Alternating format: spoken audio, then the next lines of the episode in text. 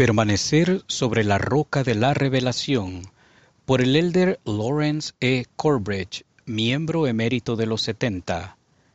Si estamos fundados sobre la roca de la revelación, podremos hallar respuestas a las preguntas más importantes. Como parte de una asignación que tuve como autoridad general hace algunos años, leí gran cantidad de material antagonista hacia la Iglesia de Jesucristo de los Santos de los Últimos Días, el profeta José Smith, el libro de Mormón y los acontecimientos de la restauración. Desde que tuve esa asignación, ya no he vuelto a encontrarme en esa incómoda situación. La lectura de ese material siempre me dejó con una sensación de penumbra y un día esa sensación de oscuridad me inspiró a escribir una respuesta parcial a dichas aseveraciones hostiles. Quisiera compartir algunas de las ideas que escribí ese día y, si bien eran para mi beneficio propio, Espero que a ustedes también les sirvan. ¿Permaneceremos para siempre?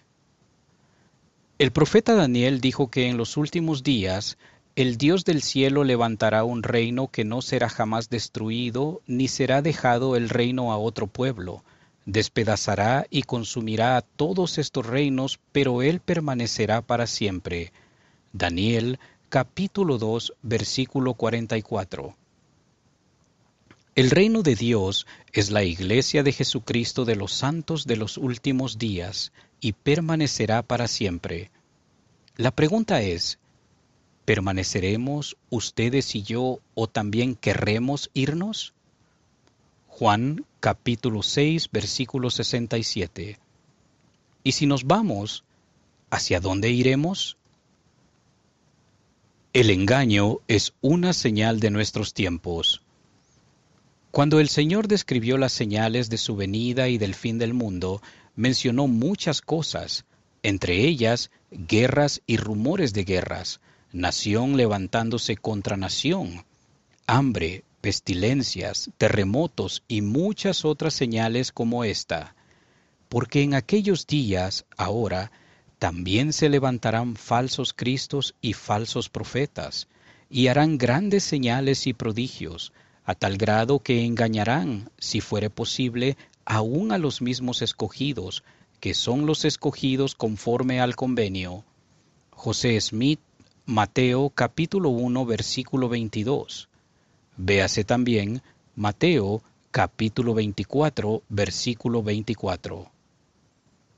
No sé con certeza todo lo que implica la afirmación engañarán si fuere posible aún a los mismos escogidos pero creo que al menos significa que todos afrontaremos ese reto en nuestros días. Hay muchos que engañan y el espectro del engaño es amplio. En un extremo están los que atacan la restauración, al profeta José Smith y el libro de Mormón. Después vemos a quienes creen en la restauración, pero aseguran que la iglesia es deficiente y se ha descarriado. Otros afirman creer en la restauración, pero se desilusionan con la doctrina que entra en conflicto con las actitudes cambiantes de nuestros días. Algunas personas sin autoridad aseguran tener visiones, sueños y visitas que tienen como fin enderezar el barco, guiarnos hacia un sendero más elevado o preparar a la iglesia para el fin del mundo. Otras son engañadas por espíritus falsos. En el otro extremo del espectro encontramos todo un universo de distracciones. Nunca ha habido más información, información errónea y desinformación, más productos, aparatos y juegos, y más opciones, lugares a donde ir y cosas que ver y hacer para ocupar el tiempo y centrar la atención lejos de lo que es más importante. Todo eso y mucho más se disemina de forma instantánea por todo el mundo a través de los medios electrónicos. Este es un día de engaños. El conocimiento es fundamental. La verdad nos permite ver con claridad por qué es el conocimiento de las cosas como son, como eran y cómo han de ser. Doctrina y Convenios, sección 93, versículo 24. El conocimiento es fundamental para evitar el engaño, para discernir entre la verdad y el error, y para ver con claridad y trazar un curso al navegar por los peligros de nuestro día. El profeta José Smith dijo, El conocimiento es necesario para la vida y para la divinidad. El conocimiento es revelación. Escuchen esta grandiosa clave. El conocimiento es el poder de Dios para la salvación. La gente dice, debes ser fiel a tus creencias. Si bien eso es cierto, no podemos ser mejores que lo que sabemos.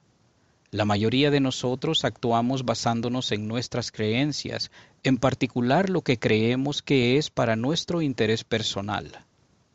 El problema es que a veces nos equivocamos. Algunas personas podrían creer en Dios y en que la pornografía es mala, y aún así hacen clic en un sitio web pornográfico creyendo erróneamente que serán más dichosas si lo hacen, que no pueden resistir a hacer clic o que no están lastimando a nadie más. Simplemente están equivocadas.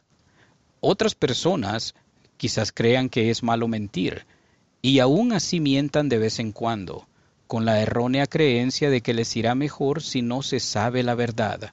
Simplemente están equivocadas. Puede que una persona crea e incluso sepa que Jesús es el Cristo y aún así negarlo a Él no solo una, sino tres veces, debido a la errónea creencia de que le irá mejor si apacigua a la muchedumbre.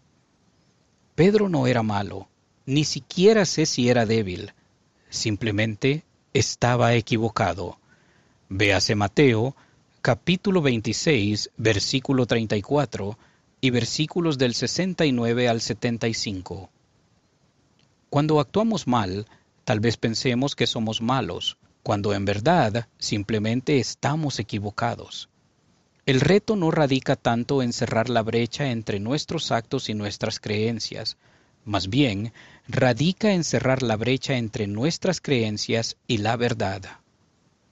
¿Cómo cerramos esa brecha? ¿Cómo evitamos el engaño? Preguntas primarias y preguntas secundarias. Hay preguntas primarias y hay preguntas secundarias. Comiencen respondiendo las preguntas primarias. Las preguntas primarias son las más importantes. Solamente hay unas cuantas preguntas primarias. Mencionaré cuatro. Primero, ¿hay un Dios que es nuestro Padre? Segundo, ¿es Jesucristo el Hijo de Dios, el Salvador del mundo? Tercero, ¿fue José Smith un profeta? Cuarto, ¿es la Iglesia de Jesucristo de los santos de los últimos días el reino de Dios sobre la tierra? Por el contrario, las preguntas secundarias son interminables. Entre ellas se encuentran preguntas sobre la historia de la Iglesia, el matrimonio plural, las personas de ascendencia africana y el sacerdocio, las mujeres y el sacerdocio, la traducción del libro de Mormón, la perla de gran precio, el ADN y el libro de Mormón, el matrimonio entre personas del mismo sexo, los diferentes relatos de la primera visión, etcétera, etcétera. Si responden las preguntas primarias, las secundarias también se responderán o perderán importancia. Si responden las preguntas primarias, podrán lidiar con las cosas que entiendan y con las que no entiendan, y con las cosas con las que estén de acuerdo y con las que no, sin abandonar la Iglesia. El método divino de aprendizaje.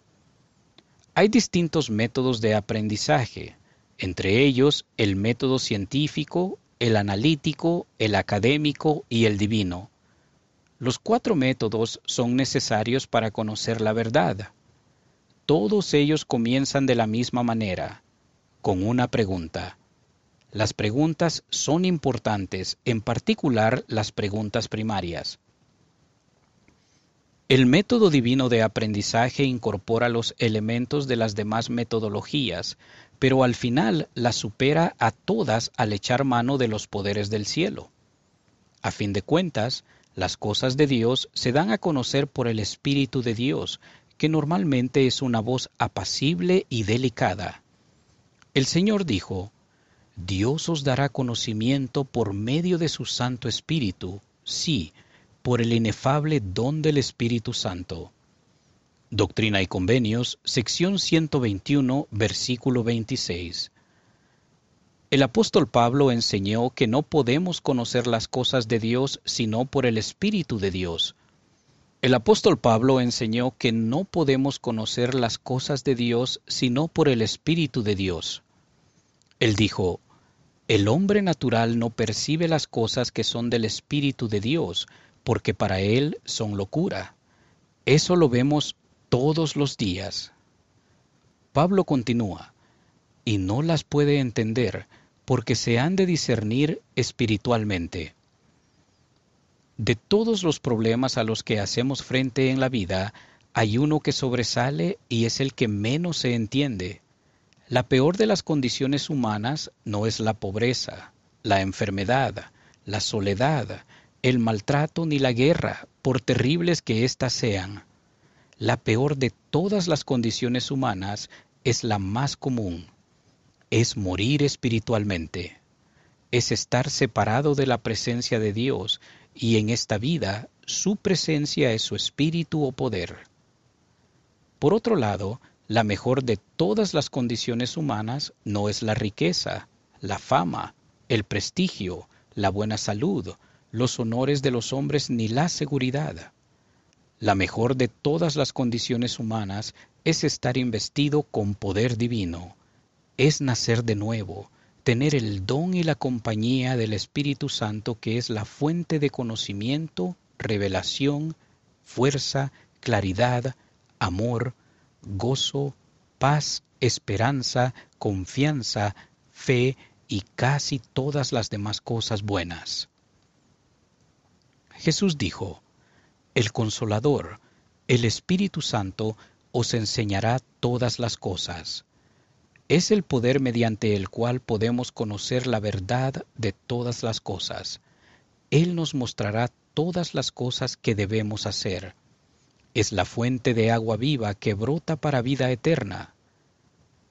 Paguen cualquier precio que haya que pagar, lleven toda carga que haya que llevar, y hagan cualquier sacrificio que haya que hacer para recibir y conservar en su vida la guía y el poder del Espíritu Santo. Todas las cosas buenas dependen de recibir y mantener el poder del Espíritu Santo en nuestra vida. Lo que no edifica. Entonces, ¿qué fue esa penumbra que sentí años atrás cuando leí materiales antagonistas? Algunos dirían que la penumbra es el producto de la parcialidad en las creencias que es la inclinación hacia escoger solo aquellas cosas que van de acuerdo con nuestras suposiciones y creencias. La idea de que todo lo que uno ha creído y lo que se le ha enseñado podría ser erróneo, particularmente sin que haya nada mejor que lo sustituya, es en verdad una idea lúgubre y perturbadora. No obstante, la penumbra que sentía al escuchar ese oscuro coro de voces que se levantaba en contra del profeta José Smith y de la restauración de la Iglesia de Jesucristo es diferente. Esa penumbra no es la parcialidad en las creencias ni es el temor a estar equivocado. Es la ausencia del Espíritu de Dios. Es la condición en la que el hombre queda abandonado a sí mismo es la penumbra de las tinieblas y el estupor de pensamiento. El Señor dijo, y lo que no edifica no es de Dios y es tinieblas. Lo que es de Dios es luz, y el que recibe luz y persevera en Dios recibe más luz, y esa luz se hace más y más resplandeciente hasta el día perfecto. La revelación del Espíritu de Dios reemplaza la parcialidad en las creencias debido a que no se basa solamente en evidencias. Llevo toda una vida procurando escuchar la palabra del Señor y aprendiendo a reconocer y seguir el Espíritu de Dios. El espíritu asociado con esas oscuras voces que atacan al profeta José Smith el libro de Mormón y la restauración no es el espíritu de luz, inteligencia y verdad. Hay mucho que no conozco, pero sí conozco la voz del Señor y su voz no está en ese oscuro coro. En absoluto contraste con ese oscuro y horrible estupor de pensamiento que llena el pantano de la duda está el espíritu de luz, inteligencia, paz y verdad que respalda los acontecimientos y la gloriosa doctrina de la restauración, particularmente las escrituras reveladas al mundo por medio del profeta José Smith. Solo basta leerlas y preguntarse a uno mismo y preguntar a Dios si son palabras de mentira, engaño y falsedad o si son la verdad. No se puede aprender la verdad por eliminación. Los que tienen temor de que la iglesia no sea verdadera dedican su tiempo y atención avanzando penosamente por el pantano de las preguntas secundarias. Tratan erróneamente de aprender la verdad por proceso de eliminación, intentando eliminar cada una de sus dudas. Esa es siempre una mala idea que nunca funciona. Hay innumerables aseveraciones y opiniones que ponen la verdad en entredicho. Cada vez que se encuentra una respuesta a una aseveración antagonista y se alza la vista, hay que confrontar otra. No trato de decir que deban ignorarlas deliberadamente, sino que podrían pasarse la vida entera buscando la respuesta a cada declaración contra la Iglesia y nunca llegar al conocimiento de las verdades más importantes. Las respuestas a las preguntas primarias no se reciben al responder las secundarias. Hay respuestas a las preguntas secundarias, pero no se puede comprobar un enunciado positivo desmintiendo cada enunciado negativo. No se puede comprobar que la Iglesia es verdadera desmintiendo cada declaración que se haga en contra de ella. Se trata de una estrategia deficiente. En definitiva, tiene que haber una prueba afirmativa y con las cosas de Dios una prueba afirmativa final la cual con certeza se recibe por revelación mediante la guía y el poder del Espíritu Santo. Jesús preguntó a sus discípulos, ¿Quién decís que soy yo? Respondió Simón Pedro y dijo, Tú eres el Cristo, el Hijo del Dios viviente. Entonces respondiendo Jesús le dijo, Bienaventurado eres, Simón hijo de Jonás, porque no te lo reveló carne ni sangre, sino mi Padre que está en los cielos. Tú eres Pedro, y sobre esta roca edificaré mi iglesia, y las puertas del infierno no prevalecerán contra ella. La iglesia de Jesucristo está fundada sobre la roca de la revelación, y las puertas del infierno no prevalecerán contra ella. Ustedes y yo somos la iglesia debemos estar fundados sobre la roca de la revelación, y aunque no sepamos la respuesta a cada pregunta, debemos conocer las respuestas a las preguntas primarias.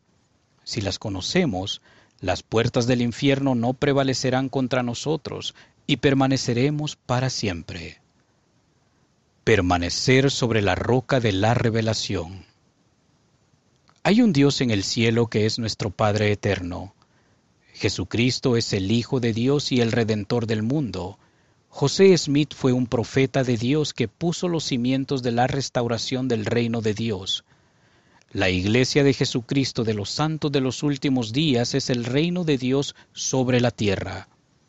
Todo esto lo sé por experiencia propia, lo sé por las evidencias y las evidencias son contundentes.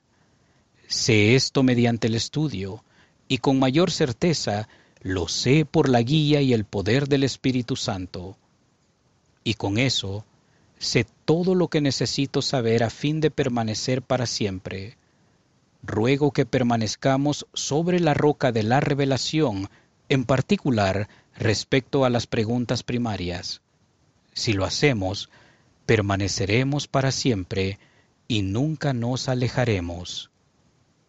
Tomado del discurso permanecer para siempre, pronunciado en un devocional de la Universidad Brigham Young el 22 de enero de 2019.